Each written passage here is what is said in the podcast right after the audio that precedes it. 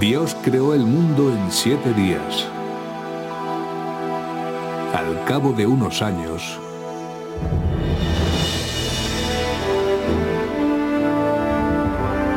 el todopoderoso hombre de negocios contempló su trabajo. El mercado había extendido su imperio hasta abarcar toda la tierra. Los recursos explotaban como nunca antes.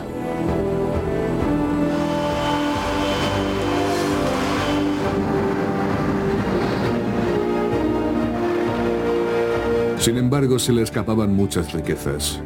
Riquezas que muchos soñadores ingenuos todavía intentan apartar del mercado en nombre del bien común.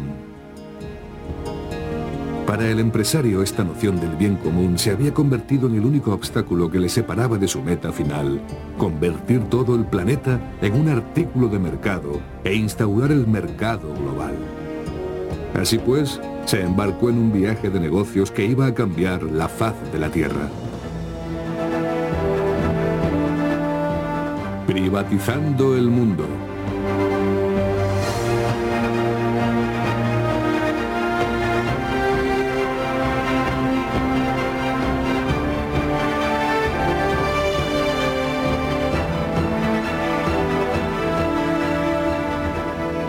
El primer día.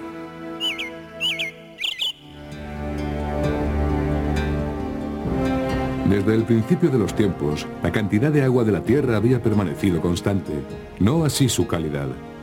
El hombre de negocios, todo un experto en explotar la escasez, creyó que no se podía esperar más. Había llegado el momento de convertir el agua en negocio y dejar que la mano invisible del mercado regulase su comercialización.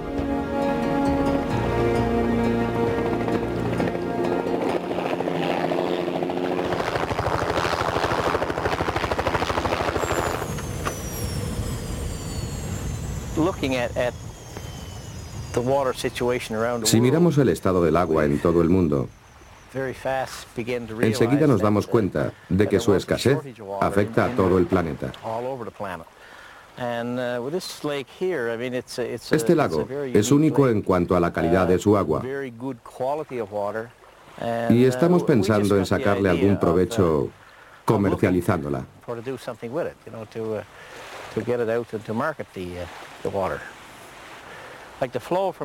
El caudal que le llega anualmente es de 100 millones de metros cúbicos y pensamos extraer 25 millones de metros cúbicos, es decir, una cuarta parte de su caudal total. Si se almacena, ¿dónde irá a parar? Se va a perder de todos modos. Creo que decir que sobra agua es enfocar el problema desde un punto de vista muy parcial. En realidad, lo que este agua fresca hace cuando llega al océano es que va por encima del agua salada. y según avanza, mezcla todos los nutrientes del fondo, convirtiendo los estuarios en lugares muy ricos.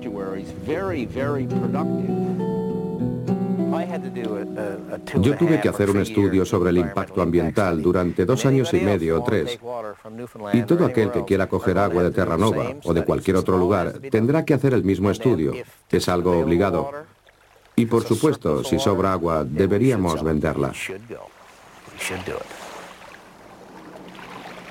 Cualquier provincia que empiece a explotar agua al por mayor provocará una reacción por parte del NAFTA, el Tratado de Libre Comercio de América del Norte. Y eso convertirá el agua en un artículo de mercado como las zanahorias o cualquier otro producto. Eso significa que no se puede favorecer el comercio interior. Se tiene que permitir la entrada de corporaciones de toda Norteamérica.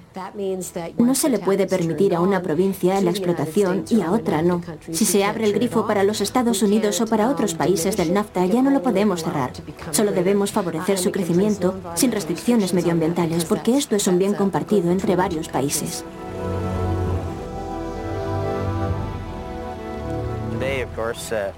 Hoy, por supuesto, la moratoria está vigente, pero el gobierno federal no parece adoptar una postura firme en el asunto del agua. Creo que empieza a darse cuenta de que nuestros recursos pueden reportar beneficios. Y eso está muy bien. No vender el agua es como si Arabia Saudita dijera que no quiere vender su petróleo. Es exactamente lo mismo.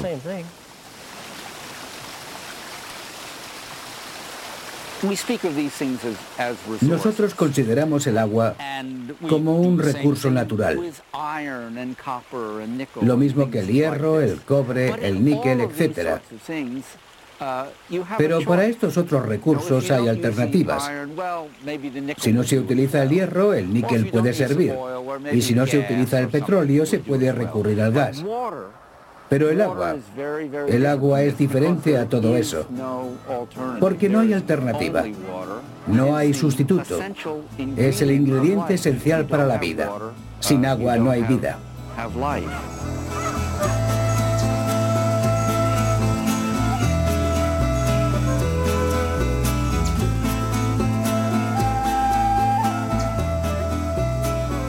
Cuando, esto, cuando, estaba muy arriba el agua, bajaba el agua, la gente sembraba calabaza, melones, sandías, este, eh, maíz.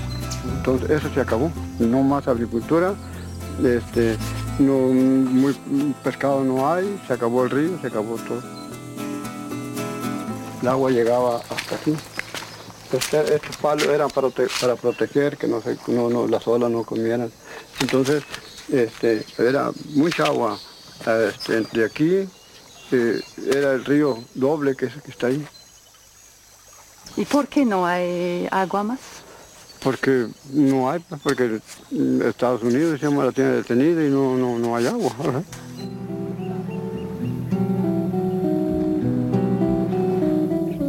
Este es el canal artificial de distribución llamado All American y toma el agua del río Colorado y la lleva al Valle Imperial de Regadío. Este canal lleva más agua que ningún otro o que cualquier otra construcción en el río Colorado y es la principal causa de su agotamiento.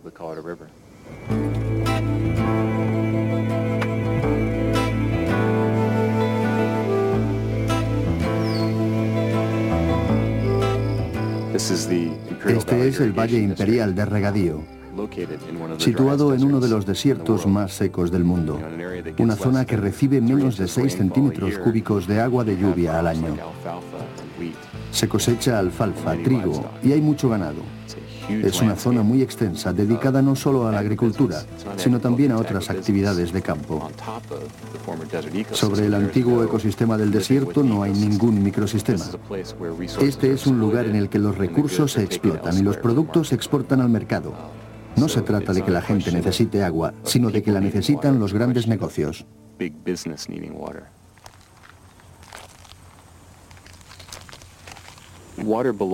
El agua pertenece al ecosistema del cual procede. Ese es el único modo de considerarla si sopesamos la conservación del ecosistema en relación al aprovechamiento de sus bienes. En cambio, la gente, especialmente en los Estados Unidos, la considera como una mercancía, como algo que solo se usa para sacarle provecho. Cuando se tiene esa mentalidad, se pierden los otros valores. Creo que va siendo hora de que echemos un trago a esta clara y fresca agua.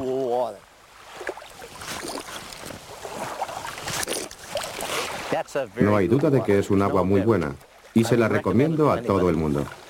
Tenemos que preguntarnos por nuestra responsabilidad como país rico en agua con el resto del mundo. Debemos tener ese debate considerando el agua como un bien común. ¿Debería ponérsele precio? No lo sé. Discutámoslo. Pero desde luego no deberíamos hacerlo si el beneficiado va a ser algún inversor cuyo fin es enriquecerse. ¿Debería ser vendida y comercializada? No. Debería compartirse, quizá, pero debería ser compartida con fines humanitarios. De lo que estas empresas, los empresarios y los acuerdos comerciales tratan es de controlar el agua y convertirla en un artículo de mercado privado y así venderla para obtener beneficios. Eso significa que el agua llegará a aquellas empresas o corporaciones, a aquellas ciudades que puedan pagarla y nunca a los millones y millones de personas que la necesitan desesperadamente.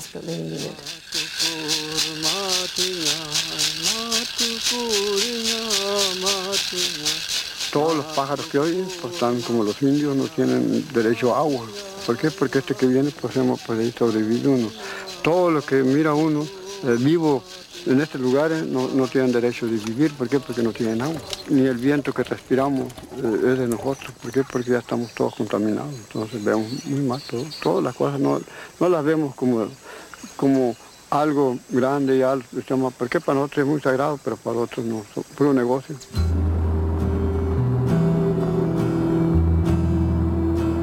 Y el hombre de negocios contempló su obra y vio que era buena para los accionistas.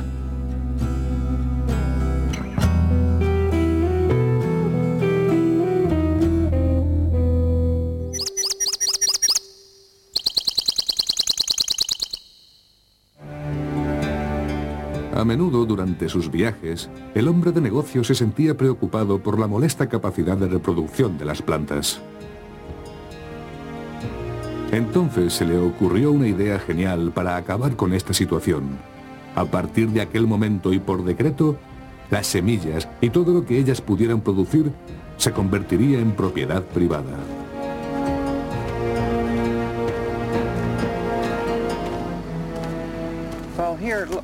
Está por todas partes, como en 1997. Mira todas estas plantas de colza que han crecido. Una planta como esta producirá de 4.000 a 10.000 semillas el año que viene, por lo que este campo, si no lo cultivo o lo trato con productos químicos, estará completamente invadido por la colza de Monsanto. Monsanto puede aparecer como una planta de colza alterada genéticamente, dispersar sus semillas y dañar y destruir las tuyas y después denunciarte por haber permitido que crecieran en tus tierras, porque dicen que no importa cómo han llegado a ellas, si llevadas por el viento o caídas fortuitamente. En todo caso, son propiedad de Monsanto. El juez dijo que tengo que devolverle a Monsanto las semillas y las plantas. ¿Cómo puedo dar millones y millones de plantas que están por todo mi campo? ¿Cómo puedo yo arrancar todas esas plantas y dárselas a Monsanto? Es imposible.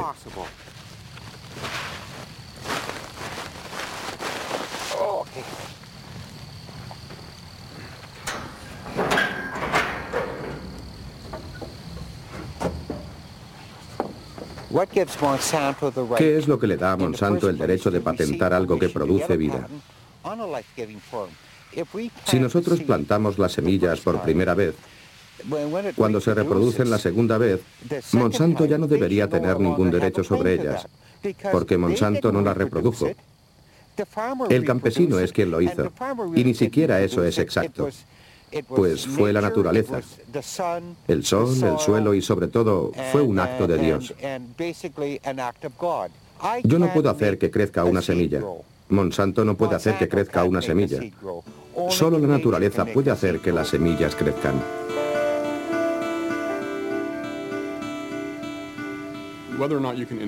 Si se puede o no inventar la vida no es lo mismo que si se puede o no inventar una semilla.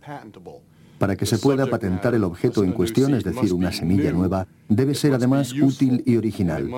Por supuesto, es posible desarrollar innovaciones en las semillas a través de una gran variedad de técnicas, incluyendo el ADN y la biotecnología. Uh, Pero no solo eso, sino que si se quieren aumentar las innovaciones, patentarlas es una buena manera de hacerlo.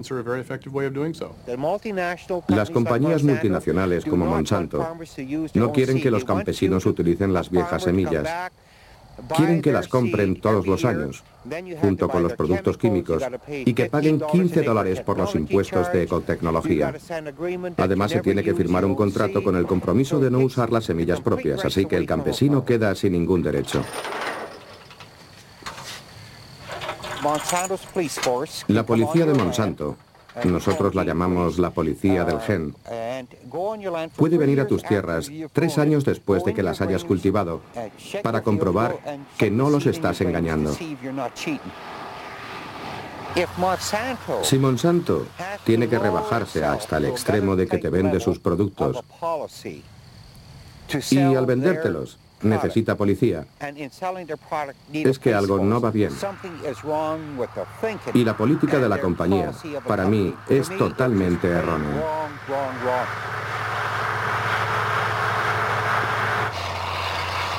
No one compels a farmer Nadie obliga al agricultor a escoger una semilla u otra.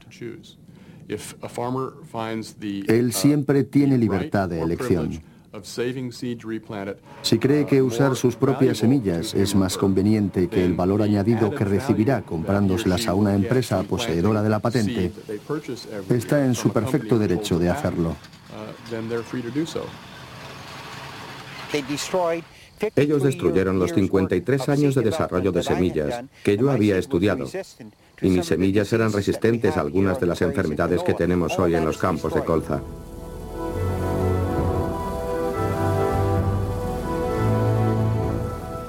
He telefoneado a dos compañías de semillas en las tres últimas semanas y les dije que quería semillas de colza puras, convencionales y sin GMO. Y ellos se echaron a reír y me dijeron que no hay tal cosa, que no lo podían garantizar.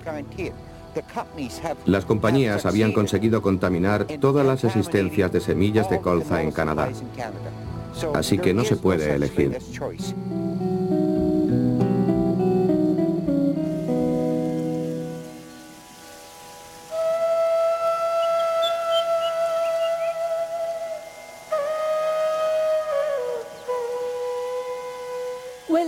Eso de que el campesino puede elegir en un sistema controlado por las corporaciones es totalmente falso. Porque las corporaciones pronto se aseguran de que los campesinos pierdan sus semillas. Van por las distintas zonas y compran todas las variedades tradicionales y les venden sus propias semillas, creando deliberadamente una situación de carencia de las semillas. Yo he estado en aquellas zonas en las que las corporaciones han entrado en la India. Decir que el campesino puede elegir cuando carece de semillas y solo dispone de una clase de cosecha es casi como decir que un esclavo podría irse a trabajar a otro sitio.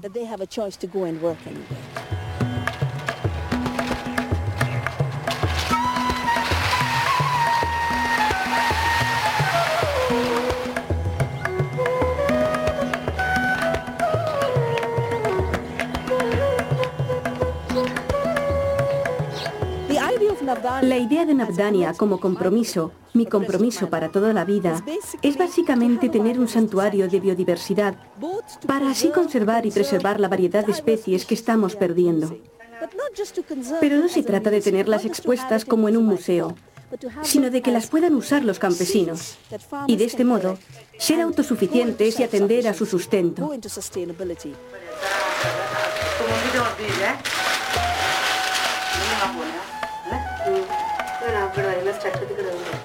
Desde que pertenecemos al Nafdania, venimos aquí cuando necesitamos semillas. Nos dan maíz, arroz, guisantes y lentejas. Por cada kilo que cogemos, tenemos que devolver dos más después de la recolección.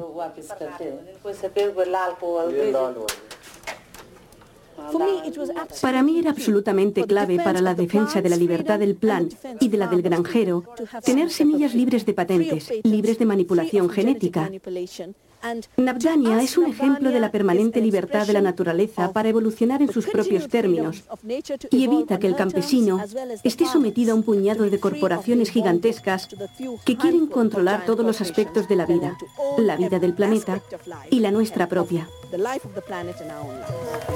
Yeah.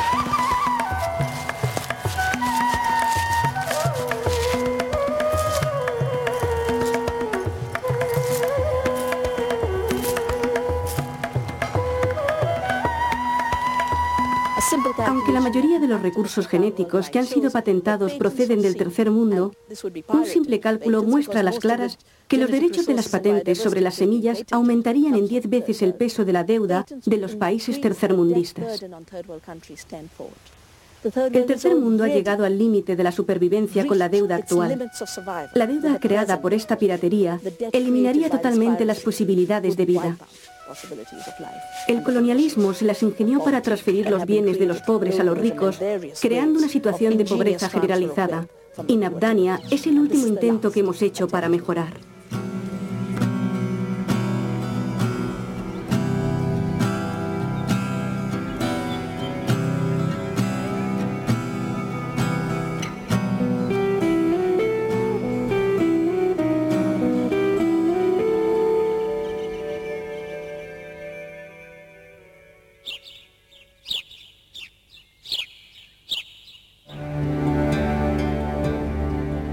A la conquista de nuevos territorios, el hombre de negocio se fijó en cosas infinitamente pequeñas, en cosas que residen en el interior del cuerpo humano. El tejido de la vida también debía pertenecerle y la mano invisible del mercado le permitía sacarle el máximo provecho.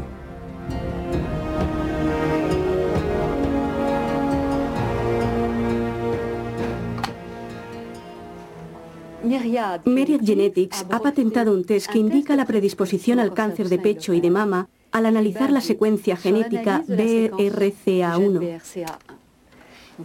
Este es uno de los genes susceptibles de provocar un cáncer. Después de patentar la secuencia de referencia, es decir, la norma, cualquiera que usara esta referencia, independientemente de cuál fuera el método seguido, estaba vulnerando los derechos de propiedad de Myriad.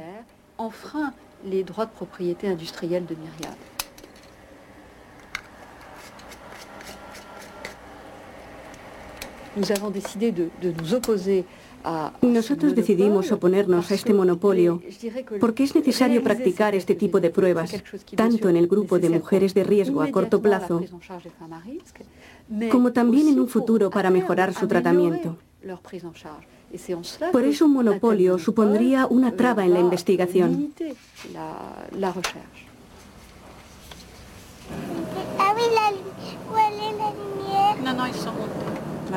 Mi abuela murió de un cáncer de ovarios después de haber tenido uno de mama. Hace 25 años mi madre murió de cáncer de mama. Y hace cuatro mi hermana murió de otro cáncer de mama. No fue ninguna sorpresa para mí enterarme este año de que tenía un cáncer. Me enteré de que el cáncer era hereditario por las pruebas que me practicó la doctora Stopa Lyonet en el Departamento de Oncología Genética. Esto supuso un cambio radical en mi visión de la enfermedad porque, aunque había afectado a tres generaciones de mi familia, siempre habíamos llevado esta carga sin saber por qué.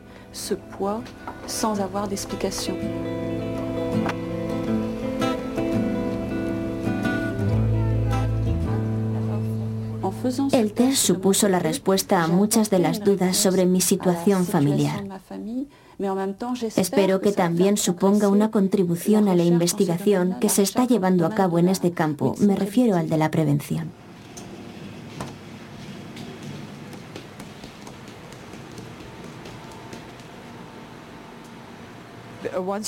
Yo trabajaba en un centro para el estudio del cáncer genético.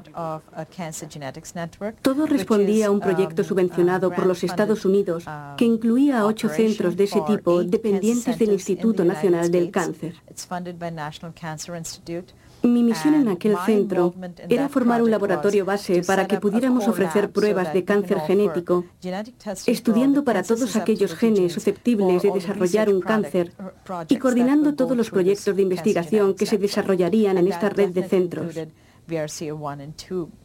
Esto, por supuesto, incluía las pruebas del BRCA1 y 2, al cabo de un año recibimos una carta de la compañía Myriad Genetics que tiene la patente sobre este gen, comunicándonos que no estábamos respetando su patente, así que abandonamos el proyecto. Si se puede conseguir un método que sea igual de bueno que la secuenciación, pero más barato, debe haber una investigación para desarrollarlo. Por ahora, incluso si se consigue esa técnica, no se puede utilizar por culpa de la patente.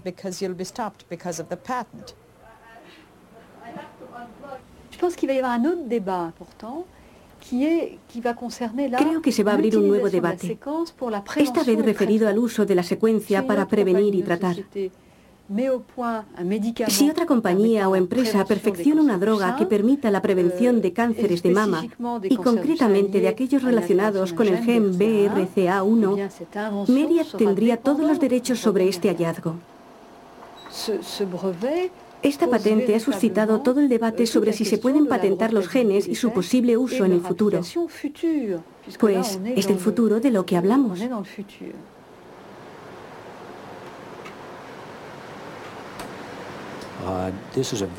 Esto es algo muy caro. Producir esta droga supone unos 500 millones de dólares. Si no se tiene una fuerte protección con la patente, no solo para obtener la droga en el final del proceso, sino también para pagar los derechos de su propiedad intelectual en la identificación del gen, nadie participará en este esfuerzo. A principios del siglo pasado, cuando los químicos estaban aislando los elementos de la tabla periódica, ellos y las compañías dedicaron mucho tiempo a la investigación, pero no les permitimos patentar el producto final aunque sí les concedimos patentes para el proceso siguiente, es decir, para aislar los elementos químicos. ¿Se puede imaginar que cualquier país consiga patentes sobre el helio, oxígeno, aluminio o titanio? Es ridículo, no se lo permitiríamos. Estos son descubrimientos de la naturaleza. Los genes son totalmente análogos. ¿Qué razón hay para que una compañía biotécnica diga que ha inventado un gen que es el resultado de millones de años de evolución? El gen del cáncer de mama, el de la fibrosis, etc., son descubrimientos de la naturaleza. Por lo tanto, por más dinero que se invierta en ello, no es un invento, así que no se puede patentar. Cualquiera de estas investigaciones genéticas no es válida si el paciente no participa libremente. La investigación va a estudiar su material genético para averiguar qué va mal, qué causa la enfermedad.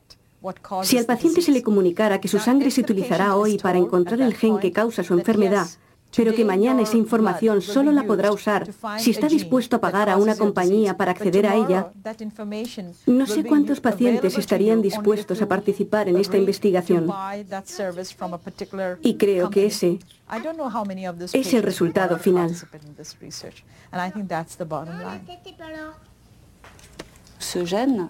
El gen forma parte de mí. Y si bien es la parte más pequeña del cuerpo humano, es algo que se integra en mi constitución física. Yo también lo comparto con otras familias, así que es mío y no es mío.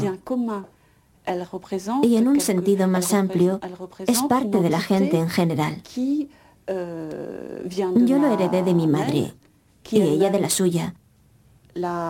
Es lo que llaman el acervo genético. Este es un término que, en mi opinión, no cabe en el mundo de los negocios. Eso significaría que el cuerpo humano tendría un valor de mercado.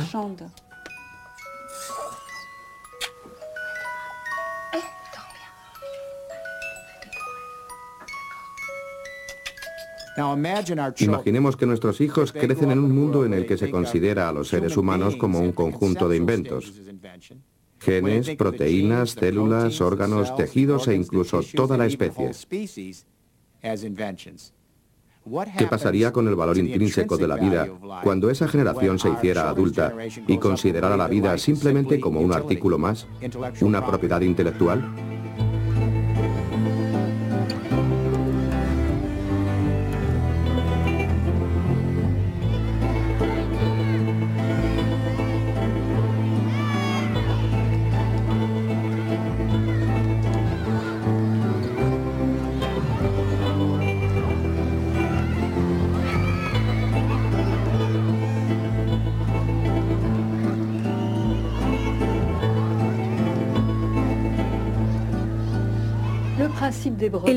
Inicial de las patentes era servir al interés general. El de los inversores y el de los investigadores y pacientes era el de conseguir mejores tratamientos. Pero en la actualidad, y como se ve en Myriad Genetics, Estamos presenciando un cambio en los derechos conferidos por dichas patentes. Y ya no se trata del interés general. Yo creo que aquí debemos ser justos. Y eso significa que tenemos que comprender que el acervo genético es patrimonio general, es propiedad colectiva, es responsabilidad nuestra como parte integrante del legado de evolución de este planeta. Tenemos que tratarlo con esa clase de respeto. Deberíamos formar un gran árbol para establecer el acervo génico, plantas, animales y humanos, como responsabilidad compartida en la cual todos los gobiernos del mundo fueran signatarios de esta idea como algo común. Si esta política de las patentes no se cuestiona dentro de menos de 15 años, las grandes compañías autorizadas poseerán el programa génico de la especie humana y poco a poco se apoderarán de las otras especies que han estado evolucionando durante millones de años. Eso les da un enorme poder sobre nosotros para decidir en qué términos entramos en la biología.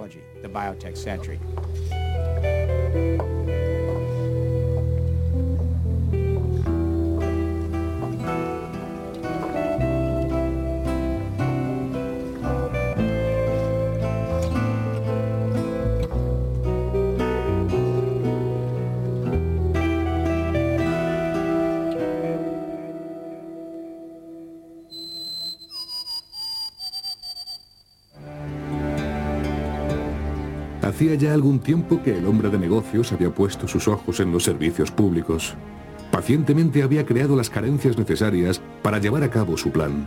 Había llegado el momento a partir del cual la enfermedad sería una ocasión de hacer negocio y el sufrimiento una fuente de ingresos.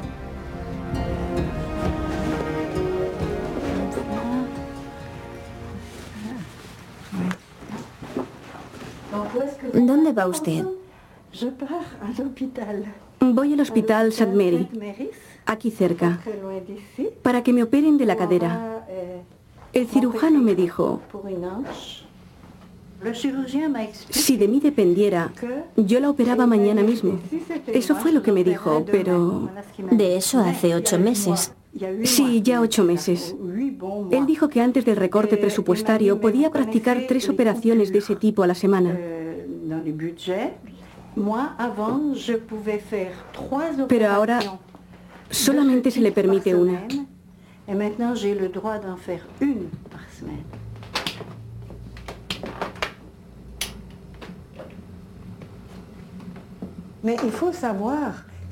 El dolor de la osteoartritis es horrible. Día y noche con un dolor agudo. Y las noches, al menos en mi caso, son peores que los días. Euh, euh, las listas de espera son el resultado de las decisiones políticas del gobierno. Euh, Todo, recortes en sanidad, cierre de los hospitales, jubilación forzosa de médicos y enfermeras, todo se ha hecho sin tener en cuenta a los ciudadanos y a su salud.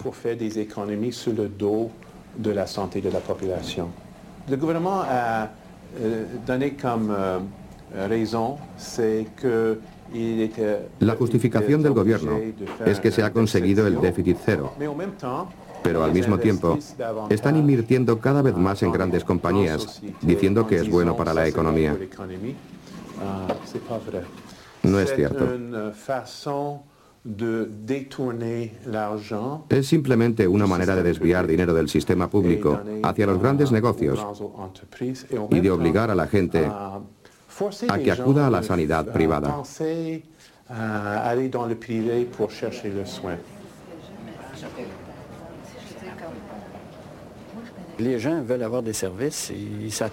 La gente quiere servicios y espera recibir una atención de calidad. La reciben sus mascotas por parte de los veterinarios y sin duda en muchos casos no consiguen el mismo nivel de atención en el sector público.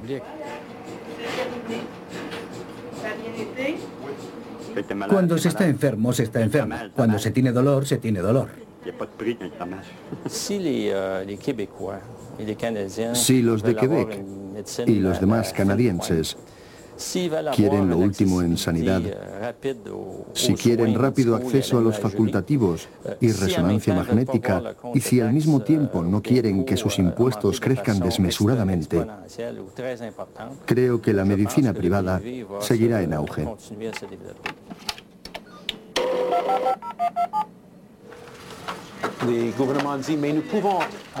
Los gobiernos dicen, podemos bajar los impuestos. ¿Cuánto? ¿Unos pocos cientos de dólares? ¿Mil? ¿Dos mil dólares? Aún así tendremos que pagar 12 mil dólares al año en seguros y ni siquiera sabemos si las aseguradoras nos admitirán si somos demasiado mayores, estamos demasiado enfermos o no tenemos suficiente dinero.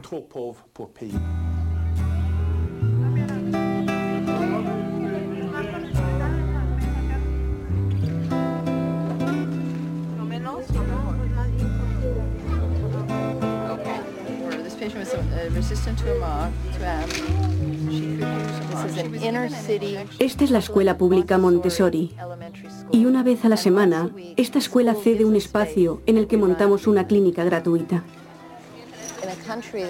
En un país tan rico todavía hay mucha gente, unos 4 millones de personas, que no tienen seguro de enfermedad y por tanto no pueden acceder a los servicios médicos. Por una parte tenemos todos esos maravillosos avances en tecnología y por contraste uno de los mayores porcentajes de mortalidad infantil del mundo desarrollado. Esto sucede porque tenemos un pequeño grupo que tiene acceso a grandes avances y mucha gente que no puede acceder a nada. Sí, esto es una infección. Está bastante avanzada. Sí, eso he pensado. Así que hay que tratarla con urgencia. De acuerdo. Mañana volveré a verle. A verle, bien. Vaya zapatos. Es increíble. Esta es la causa, pero claro, no es culpa suya. Es que no pueden conseguir otra cosa. Estamos intentando que esto sea diferente, una persona detrás de otra, aunque necesitamos que sea diferente en todo el país. Pero a veces los cambios tardan mucho tiempo en producirse porque hay fuerzas muy poderosas que los retrasan. Están únicamente atentas a sus propios intereses. Por ejemplo, las aseguradoras y la industria farmacéutica.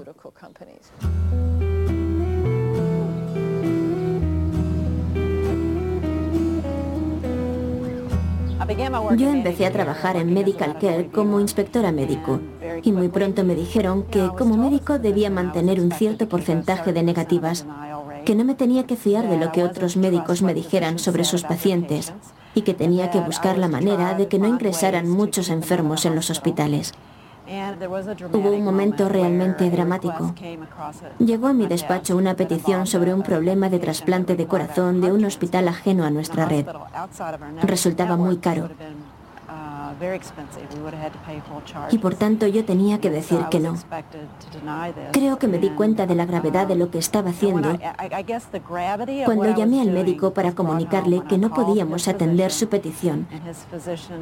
Y él me dijo, acaba usted de firmar una sentencia de muerte. Al cabo de varios años de reflexionar sobre este asunto, me di cuenta de que como médico yo había sido la causante de una muerte. Y en lugar de responsabilizarme por ello, moral y profesionalmente, me ascendieron de categoría. Me dieron mejores puestos en mi profesión. Me elogiaron por haber sido tan dura al haber tomado aquella decisión económica y haber ahorrado a la compañía centenares de miles de dólares. ¿Cómo se puede dejar la salud en manos de la economía? ¿Cómo se puede llevar la salud y la felicidad de una persona al mercado? No se trata de pescado, no es algo que se compra y se vende. La salud es un derecho de todos los integrantes de una comunidad, de una sociedad. Es el signo de una sociedad madura, dispuesta a hacerse cargo de la salud y bienestar de todos aquellos que la componen.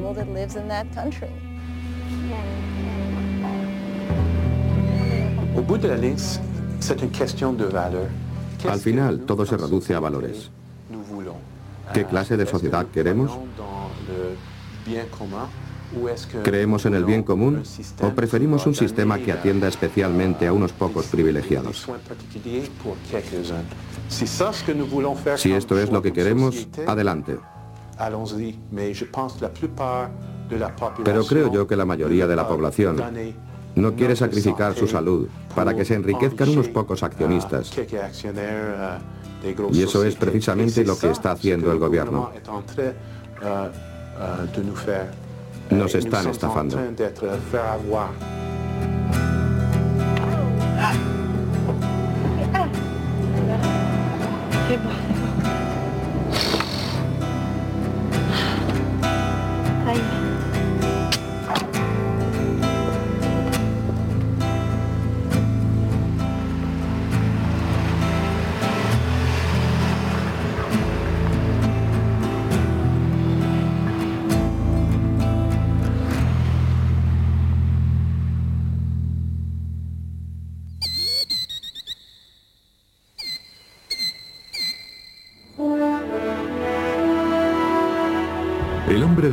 Llevaba tiempo desconfiando del Estado, la institución política que los ciudadanos habíamos establecido para asegurar el bien común, así que hizo todo lo posible para conseguir que el Estado se amoldase a sus intereses.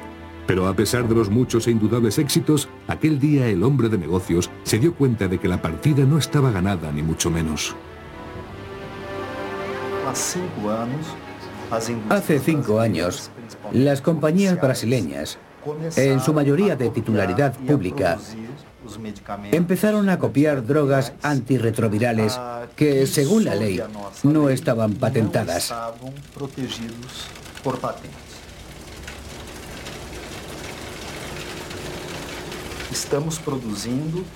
Nosotros producimos esas drogas y podemos sacarlas al mercado con un costo inferior al 80% de los originales.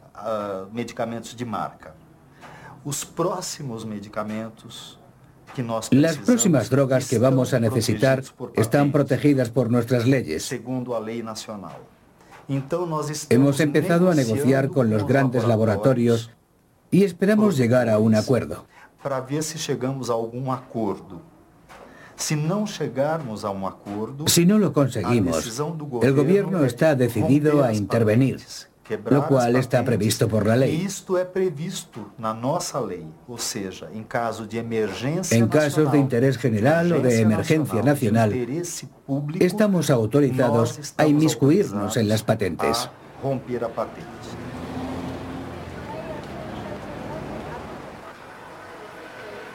Oi, tudo bom? Quando descobri que tinha o vírus cuando me diagnosticaron como seropositivo en 1990, la medicación que yo necesitaba todavía no la proporcionaba el gobierno. Entonces costaba entre 1.200 y 1.500 dólares americanos al mes. Eso era más o menos lo que yo ganaba entonces, según estuviera el cambio. En torno de 1.500 dólares.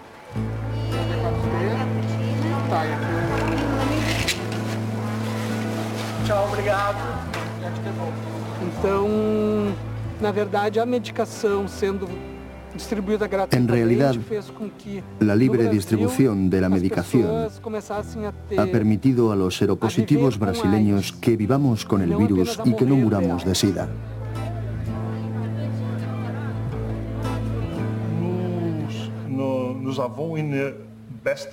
Desde que empezamos el programa en 1996, la tasa de mortalidad se ha reducido aproximadamente en un 50%. Tenemos ese tipo de medicamentos que compramos a las multinacionales, lo cual significa que siguen sacando provecho de nosotros. Y también tenemos las que se producen aquí, en Brasil y son genéricas. Ninguno de los dos tipos supone costo alguno para el paciente.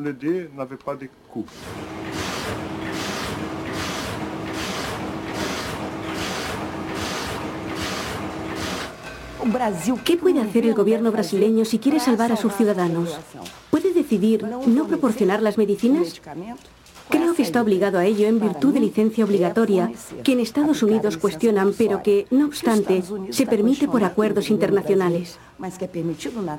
Sé que las patentes existen para proteger las inversiones, pero no se debe olvidar el derecho a la vida.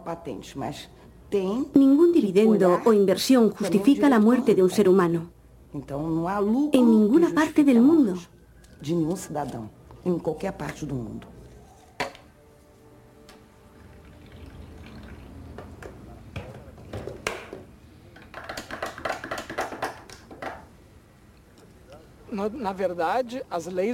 Las leyes internacionales de patentes no existen para proteger ninguna vida, sino el capital de las multinacionales. Esto es la lógica capitalista, ¿no? Así que, en cierto modo, estamos intentando acabar con esta lógica, porque sabemos que no garantiza el bienestar de la población.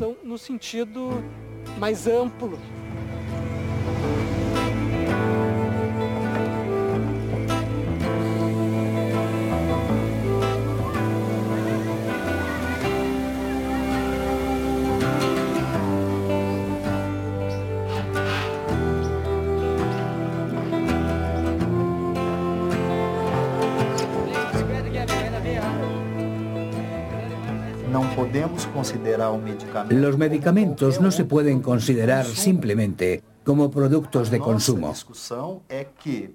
En lo que estamos tratando de poner el énfasis es en que los precios y especialmente los beneficios de estas grandes corporaciones son exagerados.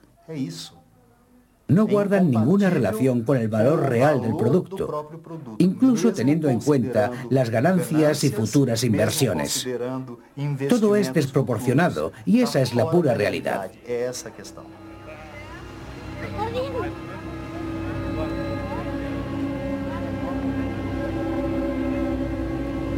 El hombre de negocio se iba irritando cada vez más. Comentarios de ese tipo afectarían seriamente a los inversores.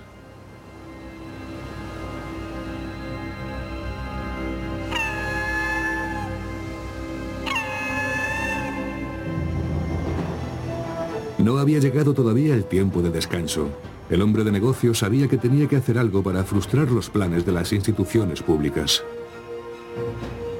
El fin de semana convocó una gran conferencia en la cumbre y todos los jefes de Estado, temerosos de quedar fuera, acudieron a ella a toda prisa. Los temas que se iban a tratar, guardados celosamente en secreto, no podían estar más claros. Abolir toda clase de legislación nacional que pudiera interferir en los negocios y sobre todo obligar a los países a entregar la responsabilidad del bien común a las fuerzas del mercado o a sufrir fuertes sanciones. El gobierno canadiense ha aceptado pagar 13 millones de dólares en concepto de daños a la compañía americana Ethyl Corporation, que fabrica un aditivo para la gasolina que Canadá había considerado perjudicial para la salud. El gobierno americano aplicará sanciones a la Unión Europea después de la prohibición en la importación europea de carne de vacuno tratado con hormonas. Courier UPS ha acusado al Servicio Postal Canadiense de competencia desleal y ha demandado al gobierno de Canadá por 140 millones de dólares. Una victoria de UPS podría producir un impacto en el alcance de todos los programas sociales canadienses. El tribunal NAFTA ha ordenado al gobierno mexicano pagar 16 millones y medio de dólares a Metarclad, una empresa americana especializada en el enterramiento de residuos tóxicos. Lo que pasa con estos acuerdos comerciales, especialmente con el capítulo 11 de NAFTA, en virtud del cual una corporación puede demandar judicialmente a un gobierno de otro país, es que se ha formado un estamento judicial que está por encima de las leyes de cada país, incluso las referidas al medio ambiente y a la seguridad. Por lo tanto, los gobiernos están cediendo su soberanía y su derecho a establecer reglas, fijar normas y crear programas sociales para los ciudadanos. Y lo están cediendo a corporaciones y acuerdos comerciales Claro, pueden alegar que no es culpa suya, que les habría gustado cuidar de la salud pública, que para eso les votaron, pero que no pudieron evitar someterse a esos acuerdos internacionales.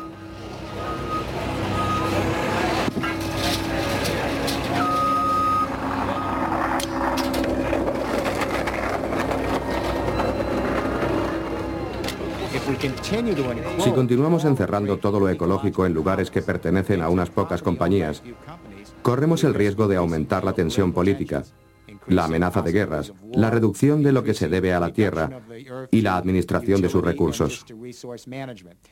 Lo que quiero decir es que necesitamos un equilibrio. Yo creo que debemos tener comercio y también mercado. Pero este no puede ser el único árbitro de las relaciones humanas. Cuando el comercio se convierte en el único árbitro, nosotros acabamos siendo simplemente una civilización despreciable, utilitaria, que ha perdido su humanidad, su intimidad, su empatía y todo lo que hace que la vida sea importante.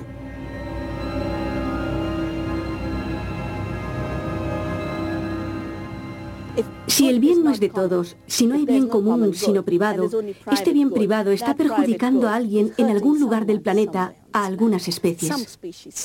Tenemos una situación insostenible en la agricultura. Estamos minando nuestra propia seguridad. El bien común es el resultado de dar y recibir. Es el resultado de la reciprocidad, del intercambio mutuo. Olvidar el bien común es el resultado de acaparar, de piratear, de robar y por supuesto que algunos prosperan, pero lo hacen a costa de otros y a costa del planeta. Esa clase de prosperidad no es prosperidad.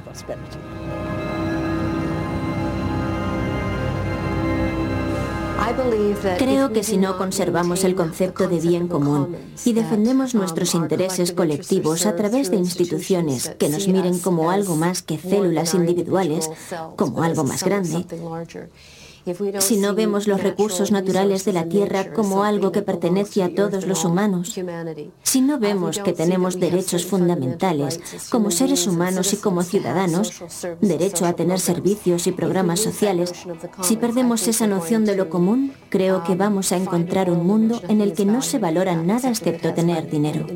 En esa clase de mundo moriremos. Mucha gente está muriendo porque solamente aquellos que pueden permitirse el vivir en ese sistema pueden comprar un medio ambiente limpio, un agua limpia, la clase de comida que el resto del mundo no tiene. Solamente esa gente vivirá. Mantener el bien común no es solo mantener una serie de valores y de patrimonio histórico. Sin la idea del bien común, no sobreviviremos.